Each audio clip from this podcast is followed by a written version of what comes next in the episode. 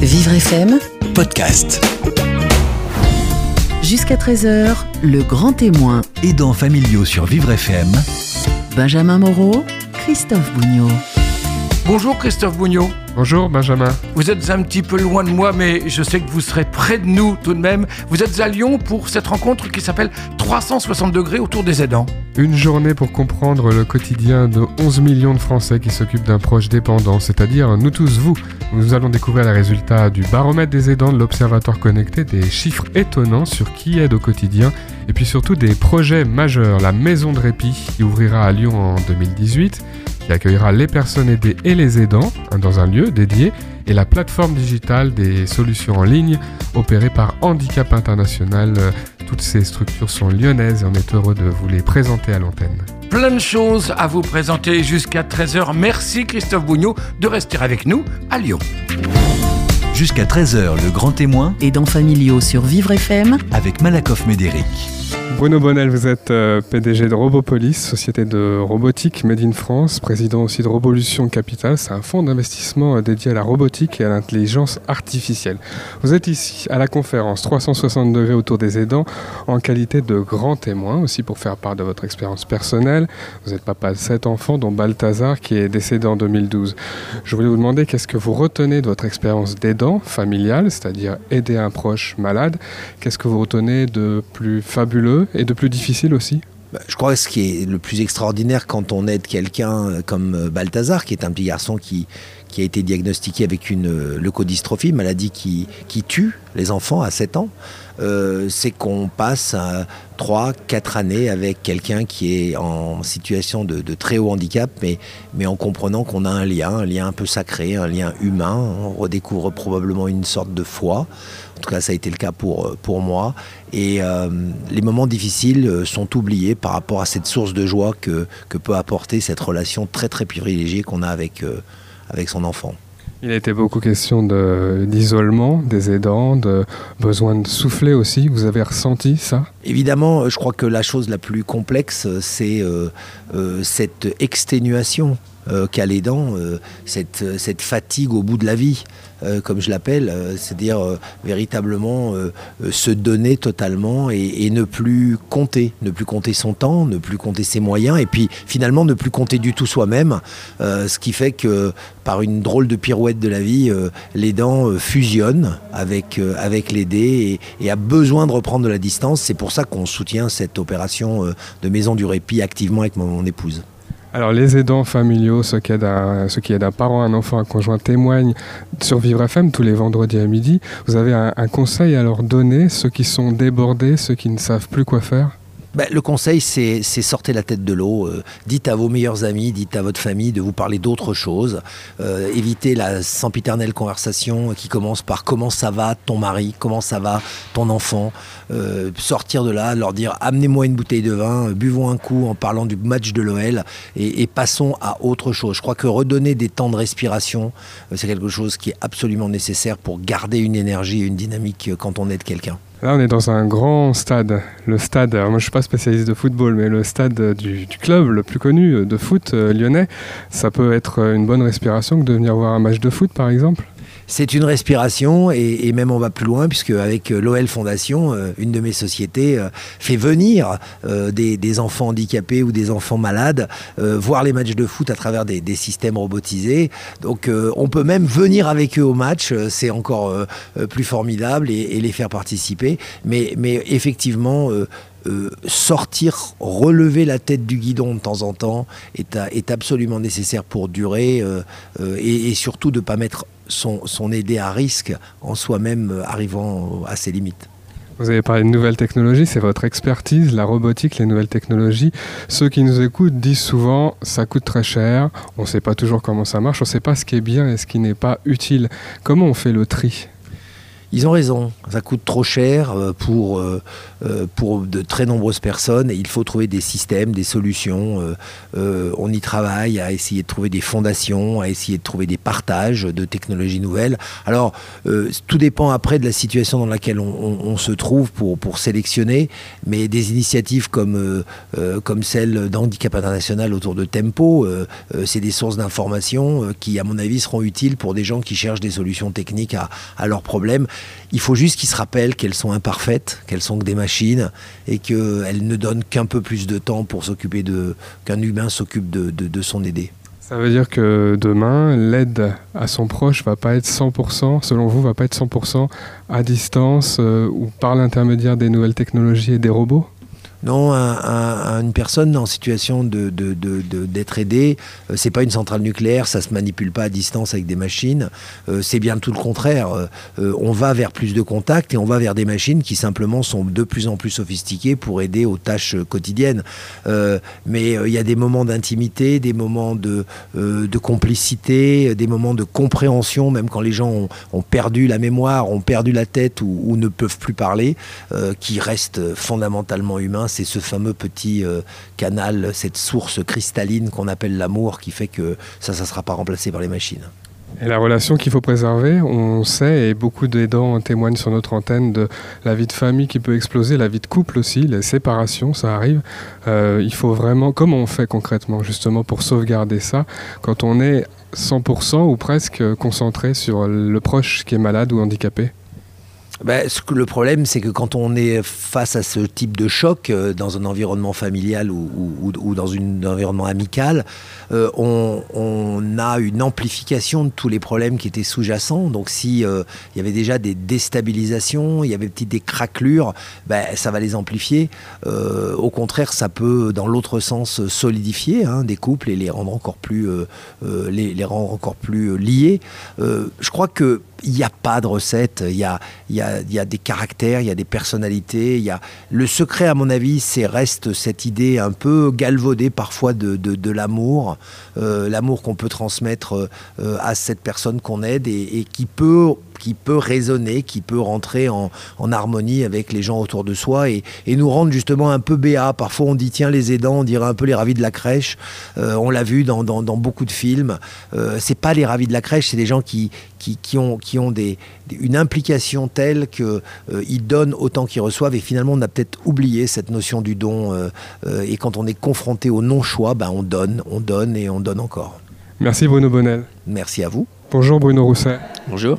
Vous êtes euh, président du groupe April et de la fondation April. Alors qu'est-ce que vous retenez de cette conférence 360 degrés autour des aidants qui a eu lieu ici à Lyon et dont on parle sur Vivre FM ce vendredi? Alors ce que je retiens, c'est qu'on a pris conscience ce soir qu'il y avait euh, de très nombreux aidants euh, en France, donc 11 millions, hein, c'est ce qui ressort de l'enquête qui a été présentée ce soir et puis qu'on on peut avoir des moyens pour soulager les aidants, hein, à la fois avec des plateformes type Tempo de Handicap International, et puis également euh, les maisons de répit qui permettent aux aidants, euh, à un moment donné, de trouver des moments où ils peuvent se reposer des aidants familiaux qui sont euh, très divers. Il y a toute une diversité. On a découvert que c'était euh, des hommes aussi, plus jeunes, des gens qui travaillent aussi. Ça, c'est important, la question des salariés aidants, avoir conscience et que l'entreprise, par exemple April en tant qu'employeur, l'entreprise ait conscience qu'il y a des salariés aidants. Oui, tout à fait. D'ailleurs, euh, nous, avons, nous avons un accord d'entreprise qui permet à ces aidants d'aménager leur temps de travail et également qui permet euh, à d'autres collaborateurs de faire des dons de RTT pour les personnes qui se trouvent face à cette situation-là. Ça, ça veut dire qu'il faut en faire un sujet ouvert. Euh, beaucoup d'aidants, et notamment ceux qui témoignent sur notre antenne, hésitent par exemple à en parler à leur euh, patron, à leur responsable hiérarchique. Est-ce qu'on peut donner le conseil d'en parler plus? Oui, c'est vrai qu'on peut donner le conseil d'en parler, parce qu'il y a beaucoup de gens qui ont de la pudeur autour de ça. Et en effet, si le, sujet est vulgarisé dans l'entreprise, ce sera beaucoup plus facile pour les personnes qui sont concernées d'en parler et puis d'en faire part à leurs leur, euh, leur responsables.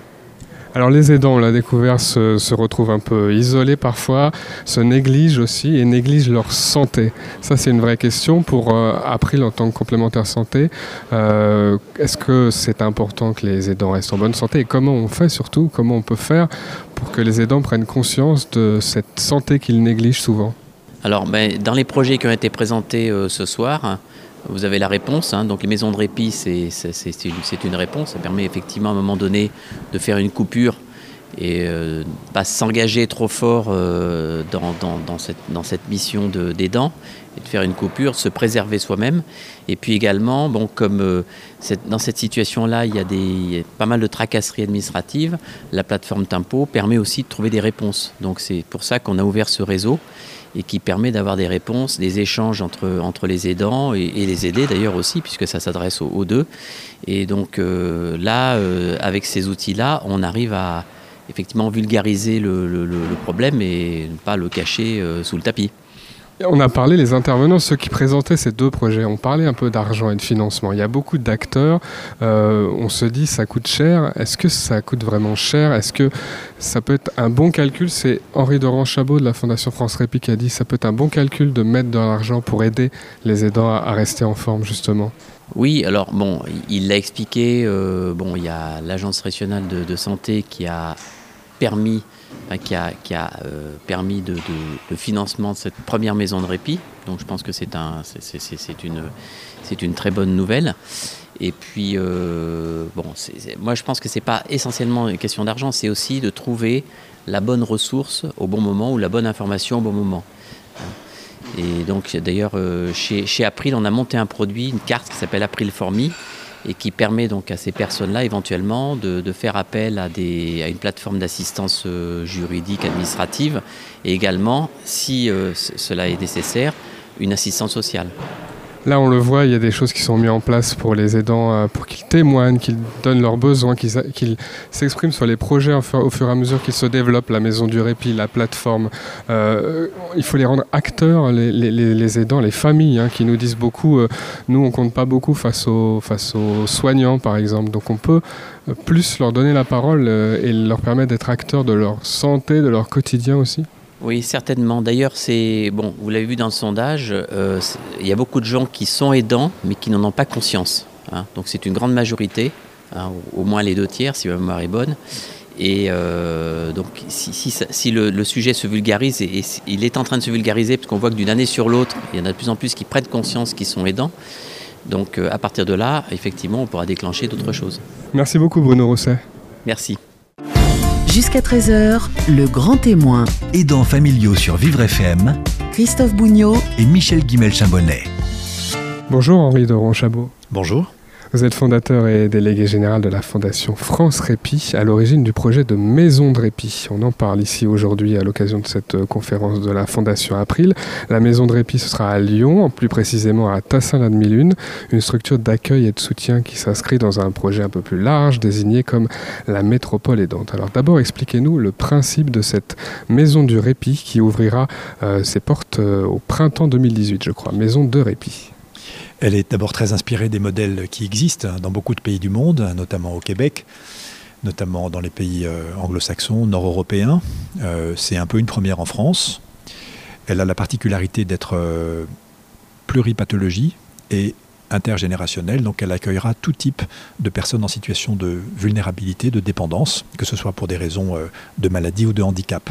Mais cette maison accueillera aussi, s'ils le souhaitent, sans que ce soit obligatoire, les proches aidants qui pourront euh, venir avec euh, la personne qu'ils accompagnent pour un temps de répit, de soutien, d'accompagnement familial, au moins aidant, aidé, et qui est en commun ce temps de, ressourcement, ce temps pour, soi, pour pouvoir se poser, exprimer les difficultés, être aidé, être accompagné, trouver des solutions pour que le retour à domicile soit moins éprouvant. Alors on va commencer un mot sur les personnes euh, dépendantes. Donc qu'est-ce qu'elles vont y trouver euh, dans cette maison de répit qui n'est pas une euh, maison de soins, qui n'est pas un, un, hôpital en tout cas? Alors qui n'est surtout pas un hôpital, qui ressemble davantage à une maison où le soin est présent, mais je dirais il est, il est second. Il est au second plan. Euh, et pourtant, la priorité, euh, c'est que on puisse assurer une parfaite sécurité médicale et une continuité des soins aux personnes qu'on accueillera. D'ailleurs, euh, les aidants ne nous confieraient pas leurs proches s'ils n'étaient pas en totale sécurité sur la capacité des équipes soignantes à bien les surveiller et à bien poursuivre les soins qu'ils reçoivent à la maison, et même en cas de difficulté inattendue, soudaine, d'avoir une équipe suffisamment, euh, je dirais, qualifiée pour pouvoir parer à toute éventualité. Donc oui, on fait du soin, mais l'objectif n'est pas le soin. L'idée, c'est que lorsque les aidants choisissent de ne pas être présents dans cette maison, qu'ils confient leurs proches, euh, c'est le moment où ils, pu- où ils peuvent prendre un peu soin d'eux, euh, faire tout autre chose. Exactement, et c'est pour ça que les séjours sont proposés soit en confiant la personne accompagnée seule, la personne aidée seule, pour qu'en effet l'aidant ou les aidants, la famille, puissent partir en vacances, aller faire une semaine de ski. Franchement, des fois, ça fait du bien de changer d'air. Euh, ou bien participer à un mariage, ou bien se soigner eux-mêmes. Hein, il arrive parfois que l'aidant ait besoin de subir une opération chirurgicale. Qu'est-ce qu'on fait de la personne aidée dans ces cas-là Hein? Donc la maison de répit est vraiment là pour soulager le domicile pour trouver une autre maison, une maison bis, et pouvoir confier euh, le proche dans un lieu euh, tout à fait euh, sécurisé. Mais comme je le disais tout à l'heure, ils peuvent aussi venir avec la personne accompagnée pour un temps qui est plus un temps où on se retrouve ensemble, mais finalement avec un rythme différent de celui du domicile, parce que euh, l'aidant n'a pas à se lever la nuit toutes les deux heures pour retourner ou aspirer son, proche patient. Euh, il n'a pas à avoir la surveillance permanente des prises de médicaments, des, visites des, soignants, etc. Euh, je dirais dans la maison de répit, quand le couple aidant-aidé vient en hébergement tous les deux, c'est que du bon temps ensemble. Et les à côté, les choses plus difficiles, ce sont des professionnels qui prennent le relais. Ce qui fait du bien de temps en temps euh, pour, pour les, aidants qui sont chouchoutés aussi. Est-ce que les aidants euh, ont des soins pour eux? Alors, c'est pas des soins, mais tout ce qui est de l'ordre du bien-être, euh, c'est important pour ces aidants familiaux? Alors on va les chouchouter, c'est exactement le terme, et on a préparé pour eux d'abord des espaces dans lesquels ils vont être bien. Il y a un salon de lecture avec une cheminée, il y a une grande salle à manger vraiment sympa, avec voilà, des canapés, des, des tables d'hôtes, des choses assez originales. Il y a un spa dans lequel ils vont pouvoir aller euh, se plonger pour euh, prendre euh, du bon temps. Il y a une salle de gym douce et de kiné, il y a une salle d'activité, puis dehors il y a un potager, il y a un grand parc où ils pourront aussi se promener. Donc tout est fait pour le bien-être des personnes, des aidants comme des aidés d'ailleurs. Mais c'est vrai que les, aidés, les aidants, on va, on va les chouchouter. Alors ça fait envie, on va peut-être trouver une petite place pour nous. En tout cas, ça fait envie aux aidants qui, qui nous écoutent, qui vont pouvoir confier leurs proches. Vous avez dit 30 jours par an, c'est ça? Euh, 30 jours par an, ça veut dire qu'il faut prendre un mois de vacances? Alors, c'est trans- c'est comme un créditant. Et là aussi, c'est très inspiré des modèles euh, québécois. Euh, on va proposer aux familles qui sont concernées par ces situations, on va leur donner comme un droit de tirage, si vous voulez, un créditant d'une trentaine de jours qui pourront mobiliser soit en une fois, mais très habituellement de manière fractionnée. Et c'est plutôt des séjours, habituellement c'est ce qu'on observe à l'étranger, entre 3 et 7 jours. Et finalement, quand je suis dans la, dans la perspective de prendre en charge mon proche pour une durée qui va être encore très longue, c'est comme s'il n'y avait pas de bout du tunnel. Ou malheureusement, c'est comme si le bout du tunnel, c'est une fois que la personne que j'accompagne ne sera plus là. Et donc cette perspective est simplement insupportable. Et donc de savoir que tous les, tous les deux mois, par exemple, on a une petite semaine de coupure qui vraiment instaure une rupture dans, cette, dans ce quotidien qui est difficile, et ben ça change la perspective. Parce qu'on se dit oui c'est dur, mais dans deux mois j'ai une semaine. Une semaine pour moi, ou une semaine avec mon proche dans un endroit où on va pouvoir se reposer. Là, il y a le répit, la rupture, le repos qui est prévu, et il y a aussi les imprévus. Il faut savoir que, et notamment euh, ceux qui témoignent dans notre émission, les aidants familiaux nous le disent souvent, d'un seul coup, la dépendance s'accroît, d'un seul coup, il y a une hospitalisation, toute la petite organisation qui était bien huilée à la maison avec les soins à domicile est perturbée. Est-ce que vous allez pouvoir réagir vite dans ces situations-là? Alors, soyons tout à fait clairs, si l'état euh, médical, l'état clinique de la personne qui est à son domicile et qui est soignée à domicile, si son état se dégrade et qui a besoin d'une nouvelle, euh, euh, de, voilà, de- euh, qui un projet thérapeutique nouveau à faire avec lui, c'est pas la maison de répit, c'est pas le lieu. Hein. Dans ce cas-là, c'est le médecin traitant qui va décider si la personne, compte tenu de l'aggravation de son état de santé, doit être hospitalisée ou refaire des examens, etc. C'est pas le but de la maison de répit. La maison de répit, on va accueillir des gens qui sont peut-être cliniquement euh, très, très lourds, hein, avec des prises en charge qui sont difficiles, euh, mais qui sont stables et qu'on va nous, à qui on va donner la même qualité, la même continuité de soins. On a bien compris du côté euh, des, euh, Des aidés. pers- des, per- des aidés. Du côté des aidants, par contre, il y a des besoins qui sont variables. Il y a des périodes où ça va plus mal euh, que d'autres. Alors voilà, du coup, on, a, on va gérer les urgences côté aidant. Je prends un exemple, dans une famille, un couple, le mari aide sa femme et le mari lui-même se casse la jambe dans l'escalier. Il est hospitalisé une semaine, il y a deux heures pour réagir. Qu'est-ce qu'on fait de la personne qui l'accompagne? Aujourd'hui, on la réhospitalise. Elle n'a pas besoin d'être à l'hôpital. Ça coûte horriblement cher et c'est sûrement très culpabilisant pour les dents et très désagréable pour la personne aidée. Donc nous, on, a dans la maison de répit des chambres d'urgence et de semi-urgence qui font qu'on peut accueillir en deux heures avec une commission d'admission qui est très réactive et qui peut décider d'une admission en deux heures pour répondre à ce genre de situation. Alors, ce qu'il faut comprendre, c'est que cette maison de répit s'inscrit dans un concept un peu plus large. Vous allez nous expliquer ça. hein. La métropole aidante, c'est une offre d'accompagnement euh, sur un territoire donné. En l'occurrence, on est en, euh, Lyon Métropole. La région, c'est Rhône-Alpes-Auvergne. Je ne sais pas exactement où se situe l'échelle euh, que vous imaginez. La maison de répit fait partie d'un est le maillon d'une chaîne qui comprend d'autres structures, d'autres euh, services? Alors simplement, on sait que la maison de répit peut être une réponse, mais évidemment pas la seule, parce qu'il n'y a pas une réponse univoque à des besoins qui sont très diversifiés, qui peuvent d'ailleurs évoluer avec le temps. Euh, donc la maison, c'est une chose. Après, quand on regarde, on se rend compte qu'il y a déjà beaucoup de services ou d'initiatives qu'ils ont prises, souvent par les associations. France Alzheimer, euh, l'ADAPI, euh, l'Association des paralysés de France, ont des, et bien d'autres, ont des actions en direction des aidants.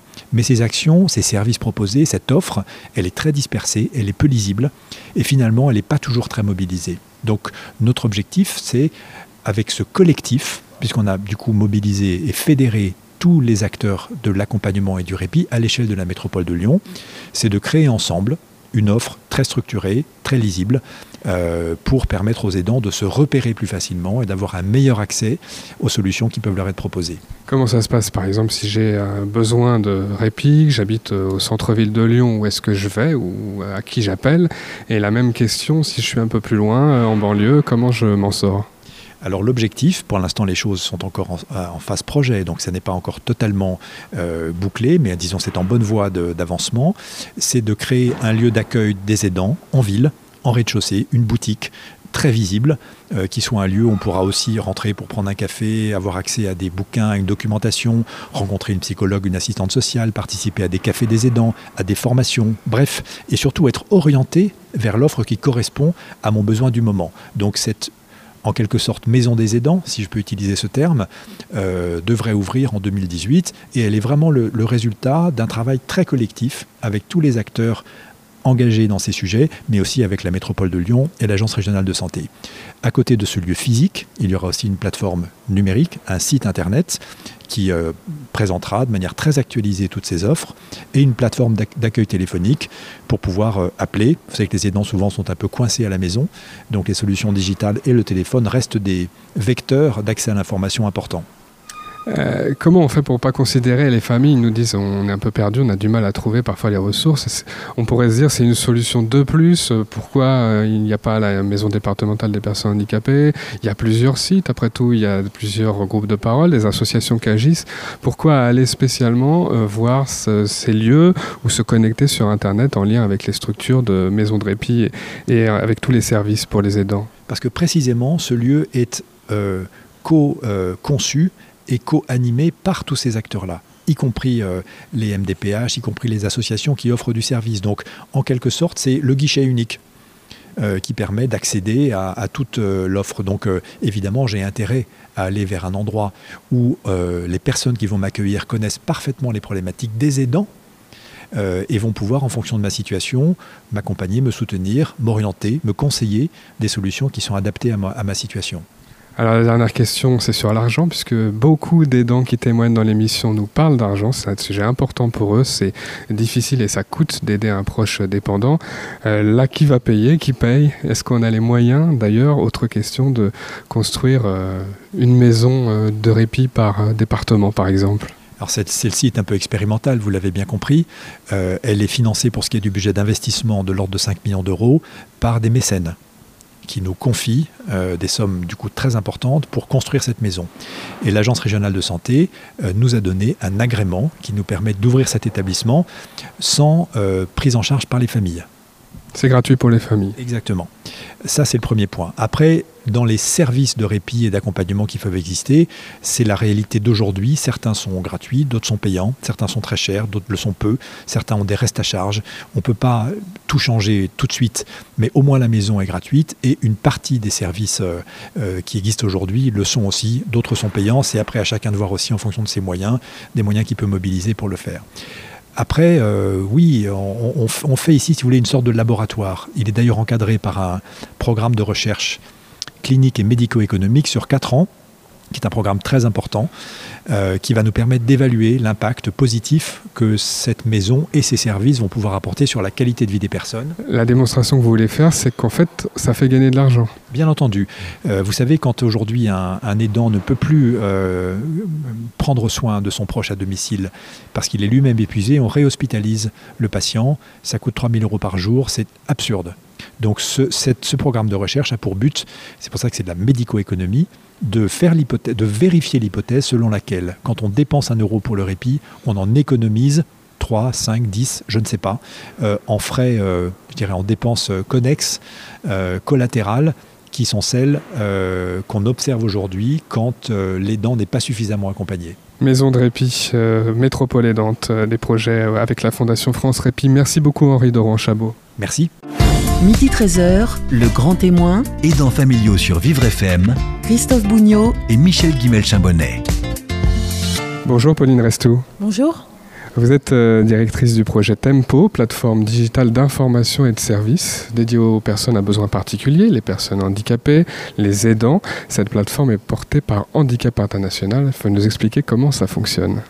Alors elle est plus que portée par handicap puisqu'elle est conçue par Handicap International qui considère que le digital est son 60e pays d'intervention et que les personnes à besoins particuliers, donc qu'elles soient en situation de dépendance permanente ou temporaire, euh, ont le droit au meilleur du digital. Et c'est un peu ça l'idée Tempo, c'est de rassembler dans un espace euh, bienveillant et ingénieux à la fois de l'information, à la fois des services, à la fois de la mise en relation entre, entre les personnes pour euh, rompre l'isolement, leur permettre de gagner du temps et permettre d'accéder aux mêmes droits que les autres et notamment aux mêmes droits digitaux. Voilà. Alors c'est sur Internet, c'est sur les ordinateurs, c'est sur les téléphones, comment ça marche? Aujourd'hui, on peut, si c'est sur Internet, on ne peut pas faire que pour un outil. Donc c'est absolument accessible depuis un téléphone mobile, depuis une tablette chez soi, depuis un ordinateur. Euh, voilà. On a des aidants, des personnes malades. Qu'est-ce qu'elles viennent chercher? D'abord des informations. Quel type d'informations?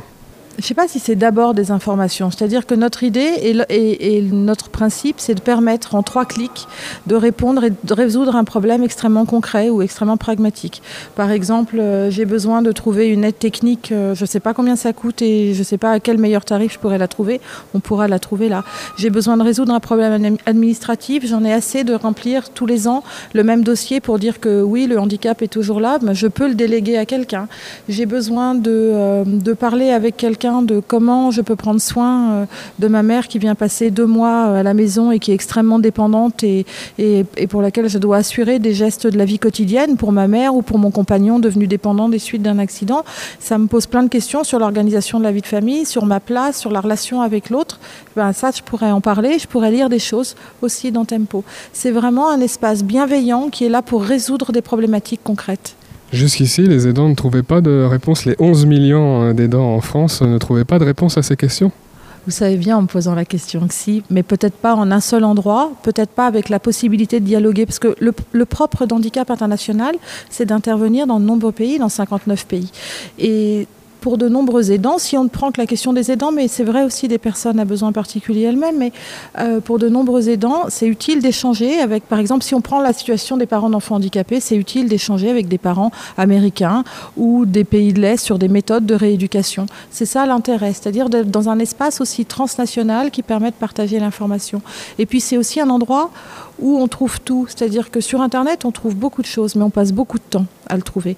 Et, trop de temps, alors qu'on a besoin de vivre d'autres choses ou de passer du temps avec les siens plus qu'avec son ordinateur. Et c'est aussi ça la promesse de Tempo, c'est d'accéder rapidement à l'information sans avoir de perdre de temps. Mais on n'a pas la prétention de faire tout nous-mêmes. Et j'appelle tous ceux qui ont envie de contribuer, de venir y travailler avec nous et qui ont des connaissances que nous n'avons pas à venir y contribuer. Il y a beaucoup d'aidants familiaux, c'est-à-dire ceux qui aident au quotidien un proche dépendant, qui sont très loin de tout ça, qui n'ont même pas conscience d'être aidants, qui sont isolés avec leurs difficultés. Ceux-là, vous allez les atteindre? C'est la grande force du digital, euh, c'est de pouvoir, c'est de rendre accessible, c'est d'aider l'accessibilité. Après, c'est aussi un enjeu de communication. D'ailleurs, je vous remercie de nous accueillir et de nous interroger parce que c'est aussi grâce aux médias et le relais qu'ils en feront qu'on pourra toucher ces personnes-là. La force d'handicap international, qui est d'ailleurs euh, soutenue par des partenaires euh, comme la Fondation April, ce qui est important, c'est d'avoir les moyens de communiquer largement et de faire connaître ce service et cette offre à un public le plus large possible. Alors on a parlé euh, échange d'informations, mais d'informations pratiques hein, sur le quotidien. Ça fait aussi euh, plus simplement euh, beaucoup de bien de savoir qu'on n'est pas seul à être aidant et à être en difficulté. Oui, après, euh, oui, ça fait du bien de ne pas être seul, ça fait du bien de pouvoir partager l'indicible, ça fait du bien de pouvoir parler de choses dont on ne peut pas parler avec euh, ses amis non concernés par le sujet. Après, ce qui aussi fait du bien, c'est de trouver des aidants qui ont une façon de penser proche de la sienne, et c'est pas parce qu'on est aidant qu'on se ressemble tous, c'est pas parce qu'on est en fauteuil qu'on est tous pareils, et qu'il y a une grande diversité d'êtres humains et de parcours et d'envie et de goût, et qu'il faut aussi que, que hum, Tempo propose ça, c'est-à-dire cette grande diversité c'est pas parce qu'on a une difficulté qu'on a tous envie de se parler de la même chose. Donc on va avoir besoin d'une large audience pour euh, permettre à chacun de trouver un interlocuteur de qualité ou qui aille avec ses propres valeurs.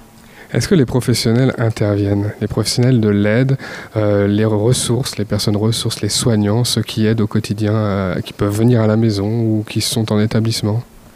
Bien sûr, mais ça n'est néanmoins. Alors, c'est un outil dans lequel ils pourront se ressourcer et trouver des informations, mais ce n'est pas un outil pour eux. C'est un outil qui leur sera utile dans leur pratique parce qu'ils y trouveront euh, eux aussi des informations, des conseils qui pourra permettre d'améliorer les pratiques. Mais ça n'est pas une plateforme, par exemple, pour les auxiliaires de vie scolaire ou pour les aides-soignants. Ce serait trompé de dire ça. Néanmoins, évidemment qu'on y trouvera de l'information et surtout, on ne peut pas imaginer produire des contenus de qualité sans l'aide des professionnels.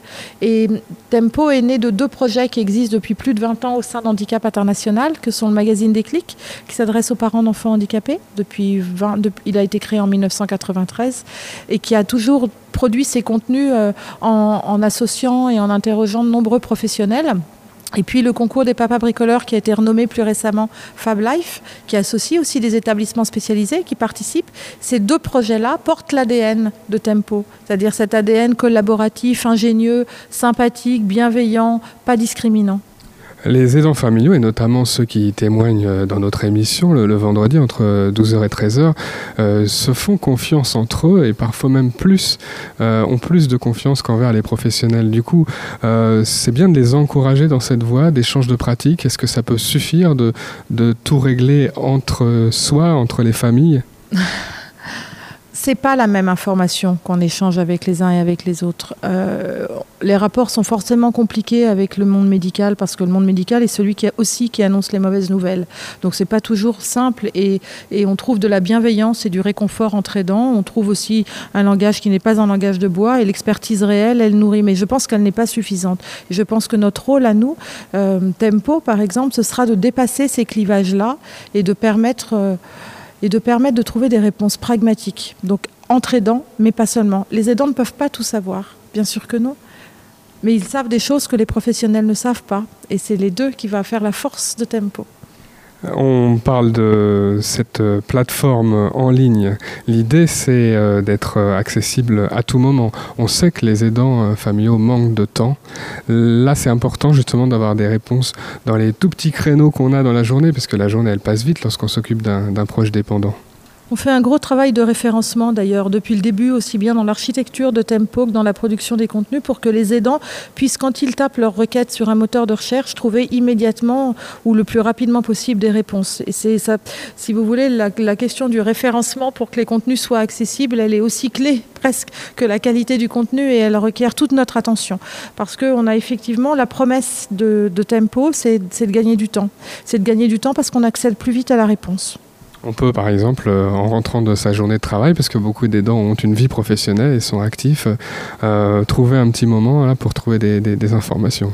Oui, mais on pourra aussi depuis son téléphone mobile dans le bus retrouver des informations et euh, parce qu'on a un quart d'heure là devant soi, rentrer en contact avec un conseiller juridique et, poser sa question ou lancer ou demander ou télécharger un modèle de courrier qu'on aura à faire pour la MDPH ou son employeur. On utilise beaucoup le mot aidant. Euh, notre émission s'appelle La parole aux aidants, mais on se demande toujours, avec euh, la psychologue Michel Guimel-Chambonnet, et nos auditeurs nous disent aussi parfois, euh, on ne connaît même pas ce mot-là, ce mot d'aidant. Il faut essayer de dépasser ce cadre-là, ne pas se proposer un outil spécifique aidant, parce que ça, c'est peut-être le risque de perdre du monde en cours de route. Je suis pas sûre que nous on parlerait des dents. En fait, euh, euh, c'est un mot. On a besoin de mettre des mots pour organiser le monde et organiser la société et savoir de quoi on parle et légiférer et faire respecter les droits. Donc il est important ce mot, mais il dit rien de la relation entre euh, la personne qui aide et la personne qui est aidée. Il dit rien de la nature de la relation entre une mère et son enfant, entre deux amoureux, entre un parent et son enfant ou un enfant et son parent dépendant. Et, et il est réducteur d'une réalité. Donc je suis pas sûre que nous on emploiera ce mot. C'est-à-dire que là on est dans un contexte où voilà on sait de quoi on se parle, donc on en parle. Mais quand on va s'adresser aux usagers, ce qui va primer pour nous, c'est le fait qu'il soit un parent, pas qu'il soit un aidant, ou le fait qu'il soit euh, le mari ou le proche d'une personne malade, pas qu'il soit son aidant. C'est ça l'essentiel. La dernière question par rapport à l'association Handicap International, association qui défend les personnes en situation de handicap. Les aidants aussi euh, ont leur place dans toutes les actions de ces associations. Pendant longtemps, on s'est dit, voilà, les, les parents, les, les enfants euh, prennent la parole à la place. Vous pensez, vous, qu'on peut aussi donner la parole aux familles? On le donne avec des clics, on le donne depuis 25 ans, la parole aux familles. Et, et pour Handicap International, l'usager a toujours été au centre de ses préoccupations et de ses actions, et il n'a jamais fait sans les usagers.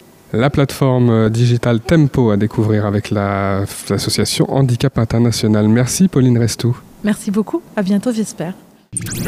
Vivre FM Podcast.